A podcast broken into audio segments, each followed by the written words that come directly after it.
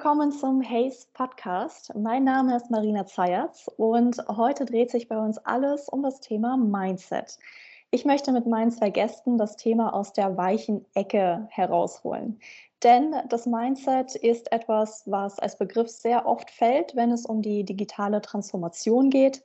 Und es wird von Mitarbeitern und von Führungskräften gleichermaßen gefordert. Doch was dieser Begriff wirklich bedeutet, ähm, das wird ganz oft nicht so richtig definiert und es bleibt alles schwammig. Und ähm, wir wollen eben darüber sprechen, was Mindset wirklich bedeutet und vor allem, welchen Einfluss es auf Menschen und Unternehmen hat.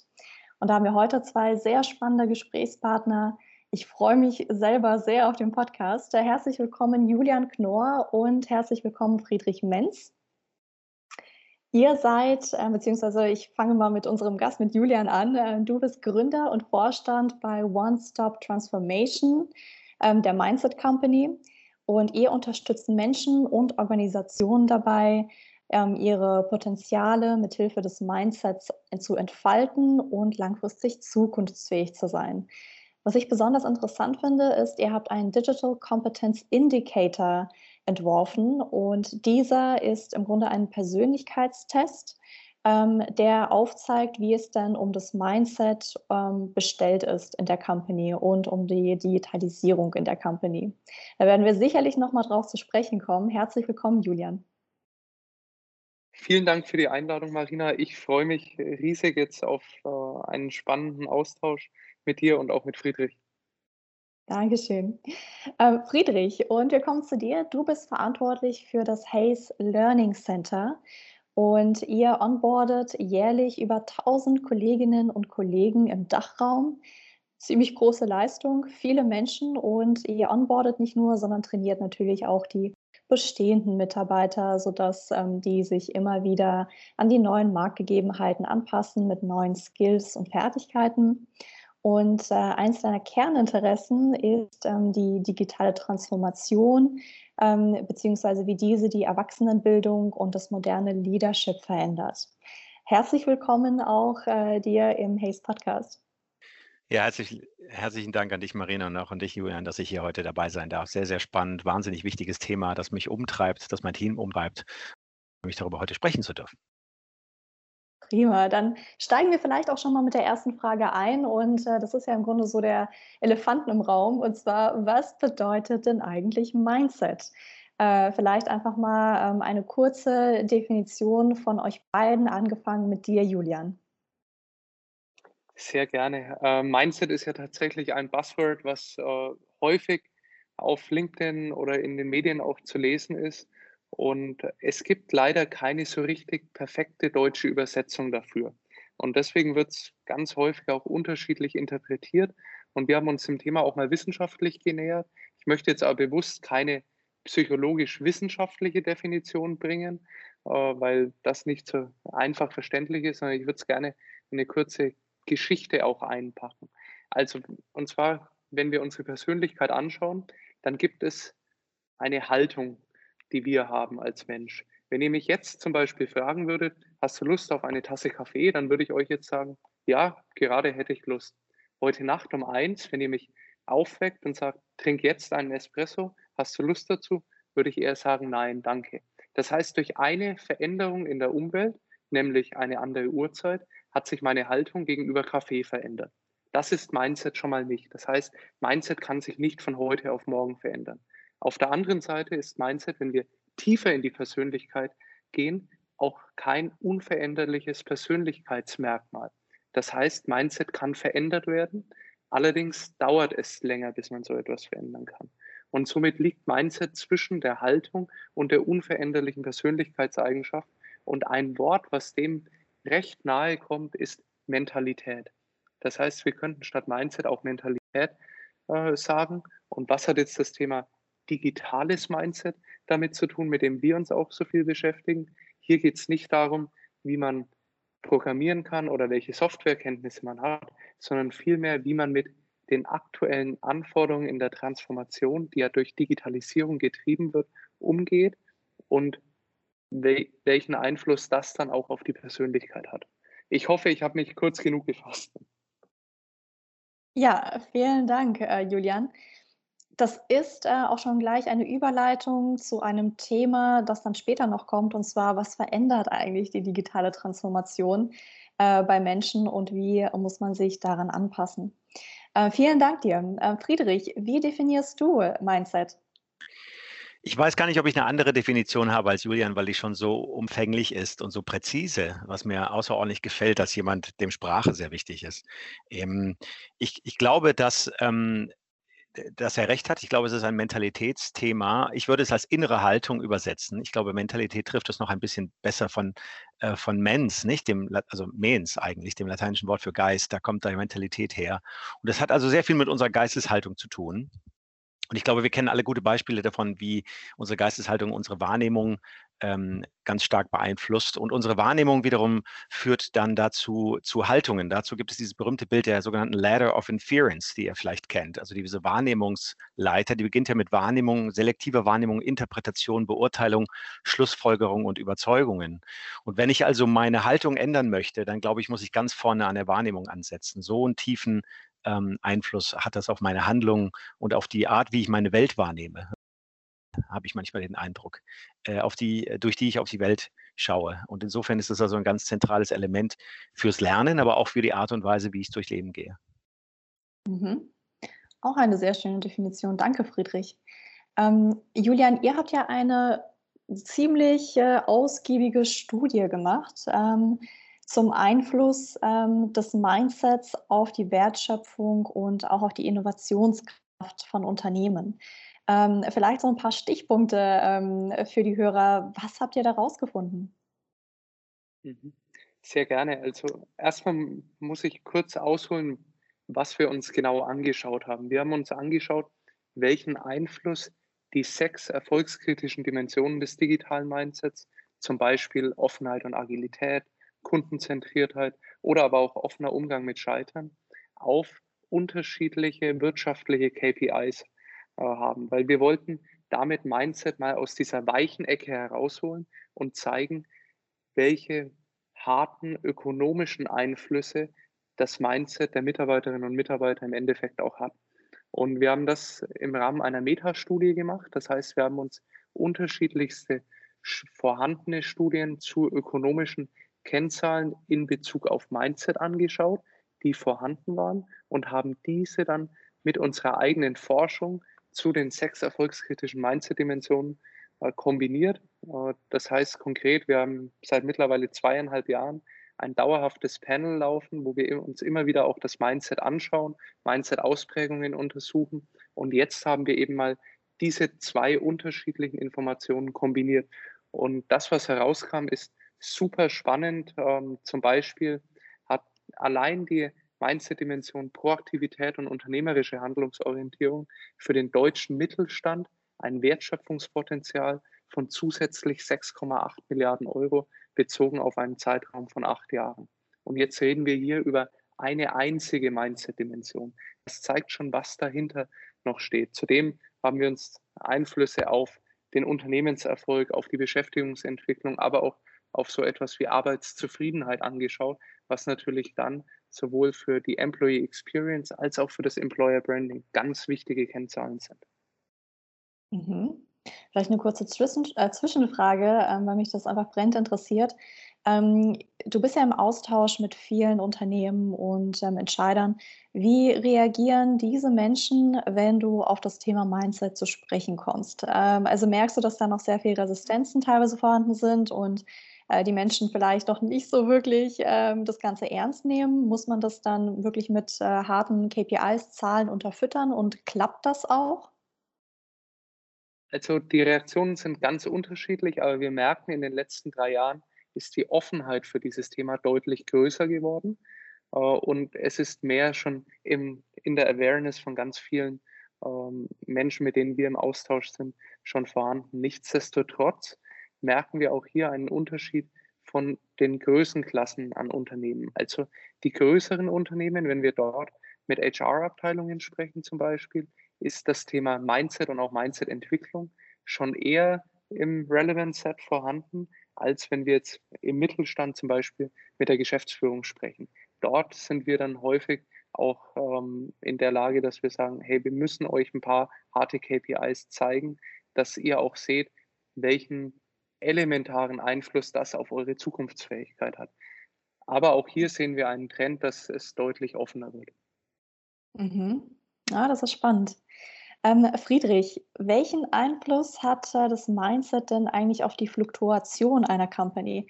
Denn äh, das ist natürlich auch äh, sehr, sehr wichtig, gerade jetzt auch in der jetzigen Zeit, wo ähm, Unternehmen versuchen, natürlich ihre guten Talente zu halten, ähm, neue gute Talente ähm, zu finden. Ist teilweise gar nicht so einfach. Ähm, merkst du da einen Zusammenhang und wenn ja, welchen? Ja, ich glaube schon, dass es einen Zusammenhang gibt, insofern als dass ähm, die Geisteshaltung, die Menschen haben, sich ja auf ihre Handlungen auswirkt und sozusagen dann in der Regel keine kognitive Dissonanz vorliegt. Die Menschen tun also im Grunde genommen das, was sie glauben und wovon sie überzeugt sind und nicht andersrum. Und ähm, das führt wiederum dazu, dass wenn wir unsere junge Population angucken, die wir überwiegend einstellen, dass das Menschen sind, die ja nun zunehmend auf Themen wie kulturellen Fit, ähm, Wert legen? Also passe ich in eine Unternehmenskultur rein? Oder umgekehrt, passt die Unternehmenskultur zu mir? Vielleicht auch so rumgefragt. Und wenn das der Fall ist, glaube ich, dann fühlen sich Menschen tendenziell wohl. Ich glaube, wir, wir fühlen uns unter würde sagen, unseresgleichen wohl, in, unseresgleichen insofern, als dass ich sage, dass es Menschen sind, die ähnliche Wertesysteme haben wie wir. Die müssen nicht gleich aussehen wie wir. Das glaube ich nicht. Stichwort Diversity. Das glaube ich nicht mehr, aber doch zumindest ähnlich, ähnliche Wertesysteme haben und ähnliche Überzeugungen. Und wenn das nicht gegeben ist, glaube ich, ist das ein Unzufriedenheitstreiber, der sich dann sehr wohl darauf auswirkt, auf die Frage, wo möchte ich arbeiten. Das Thema Purpose wird wichtiger. Das können wir an jeder Arbeitgeberbefragung eigentlich ablesen. Und wir sehen gleichzeitig auch, dass Unzufriedenheitstreiber selten ähm, monokausal sind. Es geht selten darum, dass das Gehalt nicht mehr stimmt oder so, oder dass die Position nicht stimmt oder die Weiterentwicklungsmöglichkeiten. Es kommen fast immer noch andere Faktoren hinzu. Und das sind in der Regel diese Faktoren, die wir oftmals als weich bezeichnen, eigentlich vermeintlich weich, denn sie sind ja in der Konsequenz oft sehr hart. Ja, ich denke, es gibt definitiv einen Zusammenhang in dieser Form. Mhm. Dann würde natürlich jedes Unternehmen sagen, Mensch, ähm, wir wollen äh, in unserem Unternehmen ein förderliches Mindset fördern, äh, das ähm, dazu beiträgt, dass die Fluktuation eben so gering wie möglich ist. Ähm, und da kommen wir zur nächsten Frage. Ähm, schafft man das, wie schafft man das, dieses Mindset im Unternehmen tatsächlich zu kultivieren? Wie schafft man es einzelnen Mitarbeitern, ein gewisses Mindset beizubringen, vielleicht auch? Ich würde vielleicht mir die Freiheit erlauben, darauf kurz direkt zu antworten. Ich glaube, erstmal ist das extrem schwierig. Ich glaube, als mhm. Führungskraft und als Mitarbeiter, man ist ja immer beides, auch in dieser Rolle, ähm, würde, ich, würde ich sogar hinterfragen, wie leicht es ist, das jemandem beizubringen. Ich glaube, es ist nicht leicht. Ich glaube, es ist aber möglich, den Raum zu schaffen, dass möglich, Möglichkeiten geschaffen werden, dass äh, Mitarbeiter sich weiterentwickeln. Und was mir am ersten einfällt hier ist natürlich das Beispiel des sogenannten Growth Mindsets, also dieses Framework von Carol Dweck, das ja sehr bekannt ist, eine Stanford-Professorin, die mit diesem Thema ja also nun für Furore sorgt, indem sie im Grunde genommen postuliert, dass äh, Menschen eben unterschiedliche Arten von Mindsets haben, ein Fixed Mindset und ein Growth Mindset und das eine ermöglicht ihnen eben eher zu wachsen und anzuerkennen, sie können mehr sein und sie können sich weiterentwickeln, während das andere im Prinzip sagt, Schuster, bleib bei deinen Leisten. Und ich glaube, dass es schwierig ist, Menschen andere, andere Geisteshaltungen beizubringen oder Mentalitäten. Ich glaube aber, als Führungskraft kann ich die Voraussetzungen ähm, äh, optimieren dafür. Ich glaube, ich kann Mitarbeitern Freiraum lassen. Ich kann sie in ihrer Vielfalt annehmen. Und Diversity bedeutet ja nicht nur, der eine ist schwarz und der andere ist weiß und es gibt einen Mann, es gibt eine Frau und es gibt jemanden, der dazwischen ist oder sich nicht so identifiziert, sondern es bedeutet in erster Linie Diversity of Thought. Also Unterschiede im Denken und das wiederum, denke ich, ist Ausdruck einer unterschiedlichen Geisteshaltung. Also Diversity aus meiner Sicht ist nur dann inklusiv, wenn es akzeptiert, dass Menschen mit unterschiedlichen Geisteshaltungen und Mentalitäten zusammenkommen. Also, ich glaube, das eine Thema hängt mit dem anderen ganz stark zusammen. Mhm. Sehr interessant. Ähm, Julian, ihr ähm, habt euch ja quasi dieses Beibringen vom ähm, förderlichen Mindset auf die Fahne geschrieben bei One Stop Transformation. Ähm, da ist natürlich die große Preisfrage, wie schafft ihr das? Also ich hatte am Anfang schon diesen ähm, Indicator ähm, kurz, ja, diesen Digital Competence Indicator kurz erwähnt, ähm, wo man schon mal einordnen kann, wie steht es dann eigentlich um das Mindset ähm, im Bereich Digitalisierung bei den einzelnen Mitarbeitern im Unternehmen. Äh, wie geht es danach weiter, wenn ähm, dieses Assessment gefahren wurde? Also ich würde gerne äh, noch einen Punkt von Friedrich ganz kurz nochmal aufnehmen äh, zur Einleitung, dann wie es auch weitergeht. Friedrich mhm. hat gerade gesagt, es geht um Diversity of Thought und das finde ich einen sehr schönen Begriff, weil das genau auch unsere Philosophie beim Mindset ist. Es gibt nicht das eine richtige digitale Mindset, sondern wir müssen uns anschauen, welche unterschiedlichen Positionen, welche Rollen haben wir im Unternehmen und wie schauen Teamkonstellationen aus und wie schaut dann eine optimale Kombination von unterschiedlichen Mindsets aus. Und so kann ich ein Zielbild schon mal bauen für meine Organisation oder für mein Team im Mindset-Bereich. Und wenn wir uns digitale Transformation mal auf einer etwas äh, höher liegenden Metaebene anschauen, dann wird wird häufig über drei verschiedene Bereiche gesprochen. Das ist Technologie, das sind Prozesse und das sind Geschäftsmodelle. Und bei allen drei Bereichen gehe ich in der Transformation so vor, dass ich eine Standortanalyse durchführe. Wie schaut meine Technologie heute aus? Ich baue mir ein Zielbild. Wie soll meine Technologie in x Monaten, x Jahren ausschauen? Und dann baue ich mir eine Roadmap dorthin. Der vierte, nicht sichtbare Teil der Transformation ist eben aus unserer Überzeugung heraus das digitale Mindset. Und deswegen gehen wir auch hier in diesem Bereich ähnlich vor. Wir sagen, wir müssen erstmal eine Standortanalyse durchführen. Wo steht denn jeder Mitarbeiter, jede Mitarbeiterin? Dafür nutzen wir ein wissenschaftlich valides Diagnostiktool mit eben dem Digital Competence Indicator.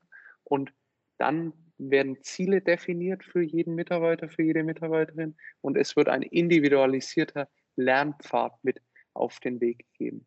Und jetzt sind wir ganz tief in der Umsetzung. Also wenn wir uns das mal als ein Bild vorstellen, wir sind jetzt ins Auto gestiegen, wir haben das Navigationsgerät eingeschalten, wir wurden lokalisiert vom Navigationsgerät und haben das Ziel eingegeben. Und jetzt kommt es darauf an, welche Route wir nehmen, was uns das Navigationsgerät vorgibt. Und hierfür haben wir eine Learning Experience Plattform aufgebaut, nennt sich Mindset Indicator Academy die mit ganz vielen Micro-Learnings, das heißt ganz vielen unterschiedlichen kleinen Lerneinheiten, das sind Texte, das sind Podcasts, das sind Videos, das sind Online-Reflexionssessions, einen Lernpfad bauen, der aber exakt auf das Mindset des Nutzers, der Nutzerin ausgelegt ist und somit auch sich als individueller Lernbegleiter für den Nutzer, für die Nutzerin auch anfühlt. Und so sagen wir, dass man auch eine Entwicklung des Mindsets nach circa neun bis zwölf Monaten dann messen kann. Und dann wird eben nach einer erneuten Standortbestimmung wird ein neuer individualisierter Lernpfad wieder ausgegeben. Mhm. Sehr spannend. Ähm, bedeutet das auch, dass ähm, das Ziel am Ende für die Person individuell ist? Also basierend da, wo sie stehen, ist auch das Ziel individuell? Oder ähm, sagt ihr, die Lerninhalte sind individuell, ja, basierend darauf, was sie schon wissen, aber ähm, das Ziel ist dann schon das gleiche? Also da gibt es beide Möglichkeiten. Das kommt auch immer auf Kundenwunsch drauf an und natürlich auch auf die Frage der Skalierung. Es gibt Unternehmen, mit denen wir zusammenarbeiten, die einfach sagen, wir möchten erstmal verstehen, wie ist unsere Organisation vom Mindset her ausgeprägt. Deswegen machen wir die Standortanalyse und dann möchten wir gerne in folgenden drei Kernbereichen allgemein die äh, Organisation mehr in Richtung eines transformatorisch, einer transformatorischen Ausprägung des digitalen Mindsets bringen. Und dann sind die Inhalte zwar individualisiert, aber das Ziel ist gleich. Variante Nummer zwei, es wird, und das ist der deutlich aufwendigere Weg, es wird für verschiedene Jobcluster oder sogar bis auf Positionsebene heruntergebrochen, werden Mindset-Zielbilder entwickelt und dann gibt es natürlich einen komplett individualisierten Lernpfad von Standort bis hin zum individuellen Ziel auf Personenebene. Mhm. Ah, okay, interessant. Als du von Lernnuggets äh, gesprochen hast, äh, musste ich auch an das Haze Learning Center denken, Friedrich. Ähm, da arbeitet ihr ja auch sehr viel mit ähm, bestimmten Lernpfaden. Ähm, zugeschnitten auf einzelne Rollen und äh, Verantwortungsbereiche und das eben auch mit kurzen ähm, Lernnuggets. Ähm, inwieweit denkt ihr denn an das Thema Mindset oder inwieweit inkorporiert ihr das, wenn ihr Lerninhalte erstellt für das Haze Learning Center? Ja, danke für die Frage, weil es einfach eine Steilvorlage ist für natürlich für, für unsere Überzeugung. Ähm, wir, wir, denken immer daran. Ich, ich, wir glauben ganz stark, dass Vertrieb Einstellungssache ist. Das ist sogar einer unserer Slogans. Du hast es in der Hand, Erfolg ist Einstellungssache. Nun ja, das mag man für Marketinggespräch äh, Geschwätz halten. Ähm, äh, aber ich persönlich bin nicht dieser Meinung. Ich war selber im Vertrieb tätig und ich bin ganz fest davon überzeugt, dass es ein Einstellungsthema ist. Wie gehe ich daran? Wie gehe ich an, an äh, Probleme heran? Wie gehe ich auch mit Rückschlägen um? Ganz wichtiges Thema. Und ich, ich würde einfach eine Lanze brechen für das emotionale Lernen.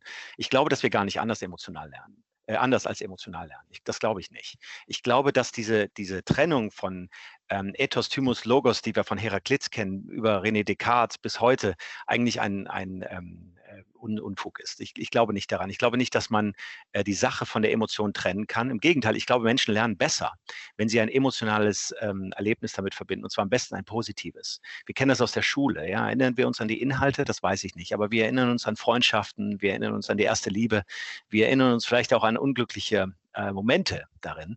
Aber immer ist es emotional besetzt, zumindest auch die positiven Dinge, die im Gedächtnis bleiben. Da können wir Ebbinghaus komplett vergessen, ja, die Ebbinghausche Vergessenskurve. Wichtig ist, dass wir emotionale Erlebnisse schaffen.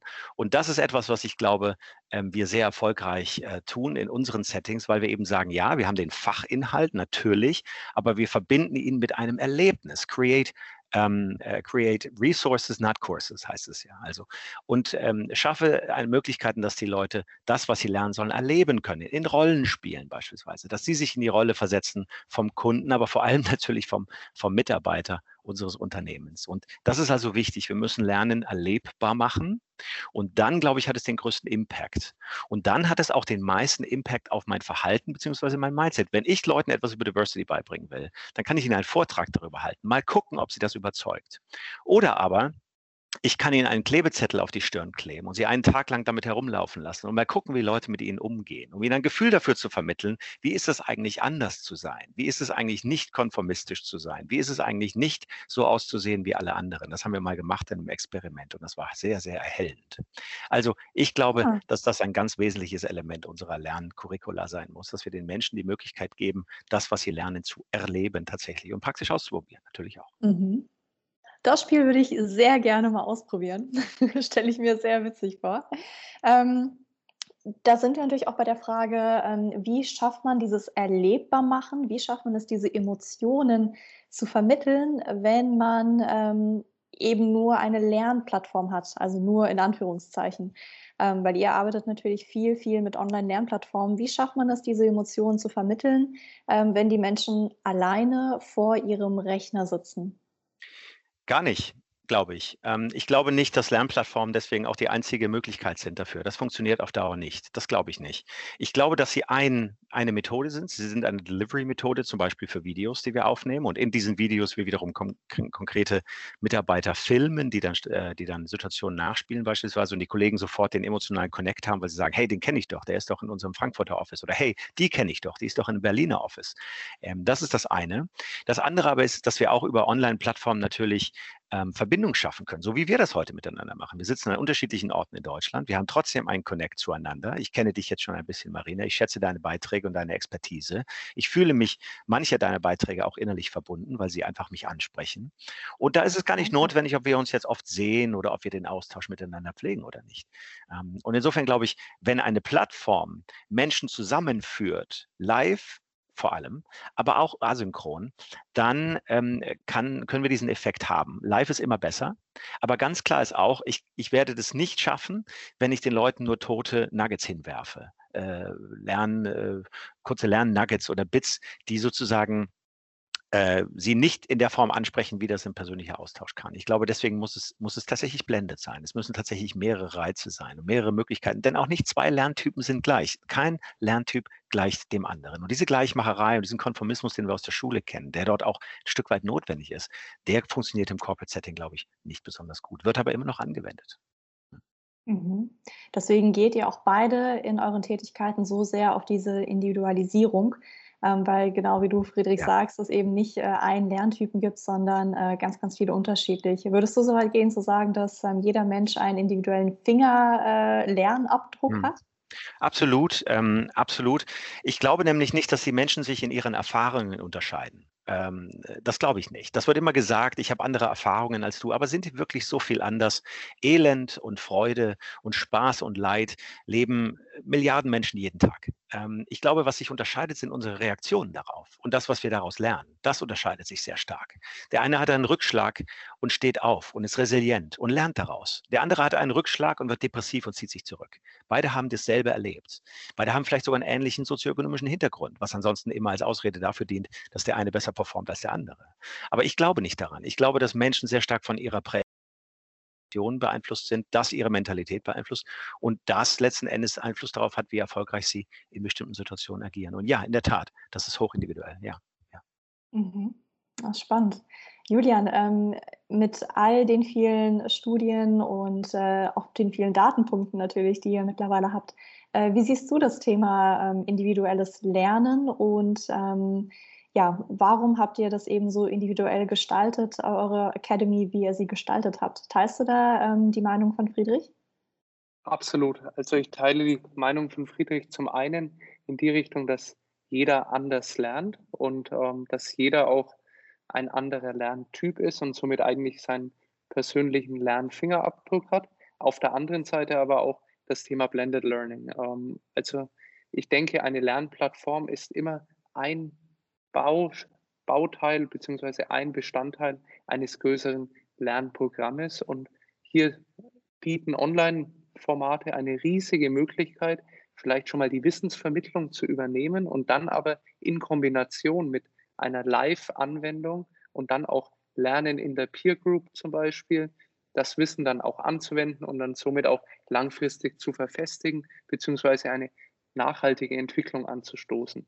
Und deswegen gehen wir auch ganz häufig äh, mit Reflexionen nochmal vor, weil jeder kommt natürlich auch aus einer anderen Umweltbedingung. Jeder hat einen anderen Arbeitsalltag und reflektiert natürlich Dinge, die er jetzt gerade, ob es in einem Offline-Format, aber auch in einem Online-Format ist, aufnimmt, reflektiert das natürlich anders. Und ich glaube, es ist eine ganz wichtige Aufgabe, diesen Reflexionsraum auch zu bieten und dann auch mit gezielten Fragen den Nutzer, die Nutzerin ähm, auch anzuteasern, hey, reflektier doch das mal, was du gerade gehört hast. Und somit werden nachhaltige Lernprozesse auch angestoßen.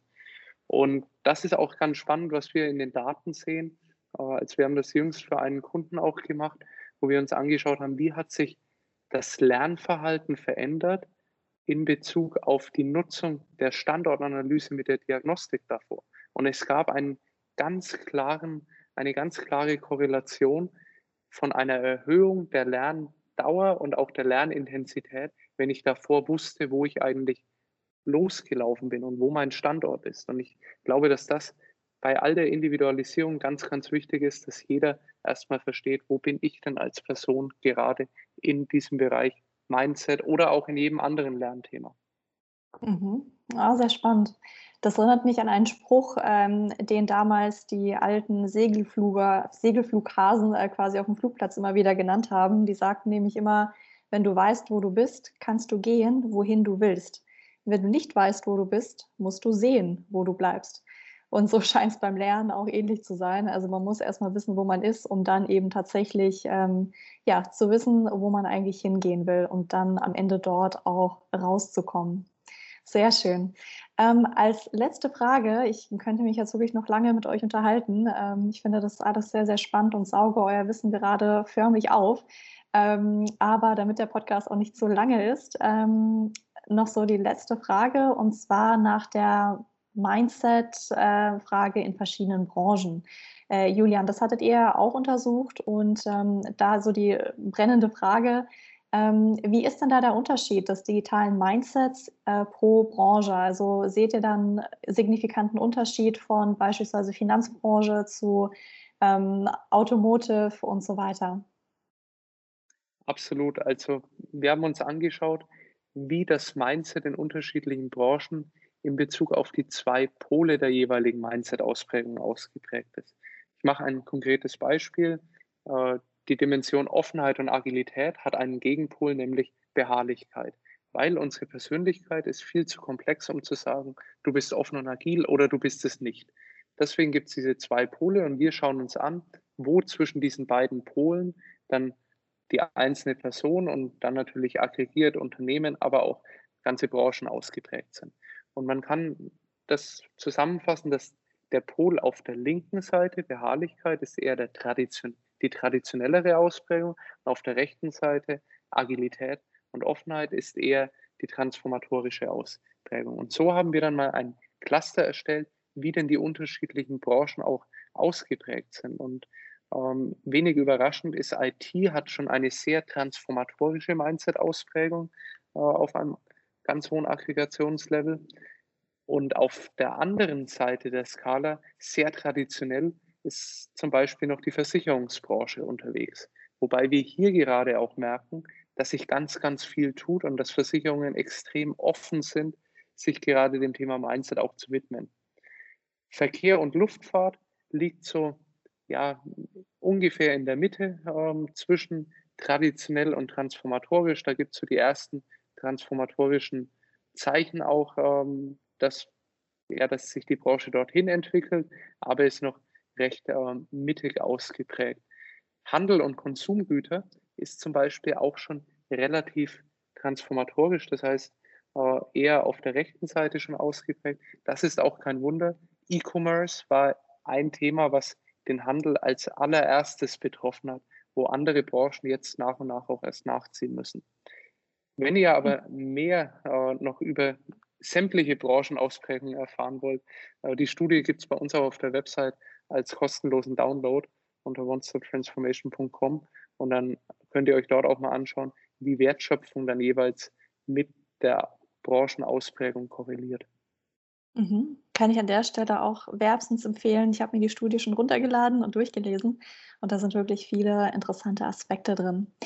Äh, Julian, Friedrich, vielen Dank euch für die vielen spannenden Insights. Ähm, ich denke, da war für die Hörer so einiges dabei und ähm, ich hoffe, dass die Hörer das auch als Anknüpfungspunkt nehmen, um ähm, in Ihrem Unternehmen nochmal zu hinterfragen, Mensch, äh, welche Rolle spielt Mindset bei uns, ähm, vor allem auch beim Thema Corporate Learning, äh, beim Thema digitale Transformation und dass Sie hoffentlich mit euch in Kontakt treten. Ich werde die Folge auch auf, äh, beziehungsweise Hayes wird diese Folge teilen in Social Media.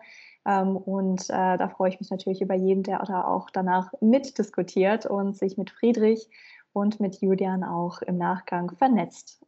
Ja, vielen Dank euch an der Stelle. Ähm, habt ihr noch äh, den berühmten letzten Satz? Vielleicht nur diesen letzten Gedanken. Die Transformation, die wir erleben, ist ja keine lineare, sondern eine exponentielle. Und das kann unser Gehirn ja kaum richtig verstehen, exponentielles Wachstum. Und was wir da brauchen werden, mehr als alles andere in der Zukunft, ist Neugier und Interesse und die Fähigkeit zu lernen. Und das ist vor allem eine Frage der inneren Haltung für mich. Mhm. Friedrich, danke für dieses wahnsinnig tolle Statement. Ich würde gerne einen kleinen Punkt noch ergänzen. Mut, weil das ist mir in den letzten Wochen auch immer wieder äh, aufgefallen. Mut ist einfach noch zu dem Thema Neugier so wichtig. Äh, und ich glaube, dann können wir aber auch, haben wir selbst diese Transformation erfolgreich zu gestalten. Da bin ich bei dir. Herzlichen Dank für die Ergänzung, Julian. Danke dir auch, Marina, für die Chance. Hat viel Spaß gemacht. Danke euch beiden. Vielen Dank. Ja, lebe mutig und tollkühn, wie ein Kunde von mir sagt. Das fasst doch sehr schön zusammen. Vielen Dank euch.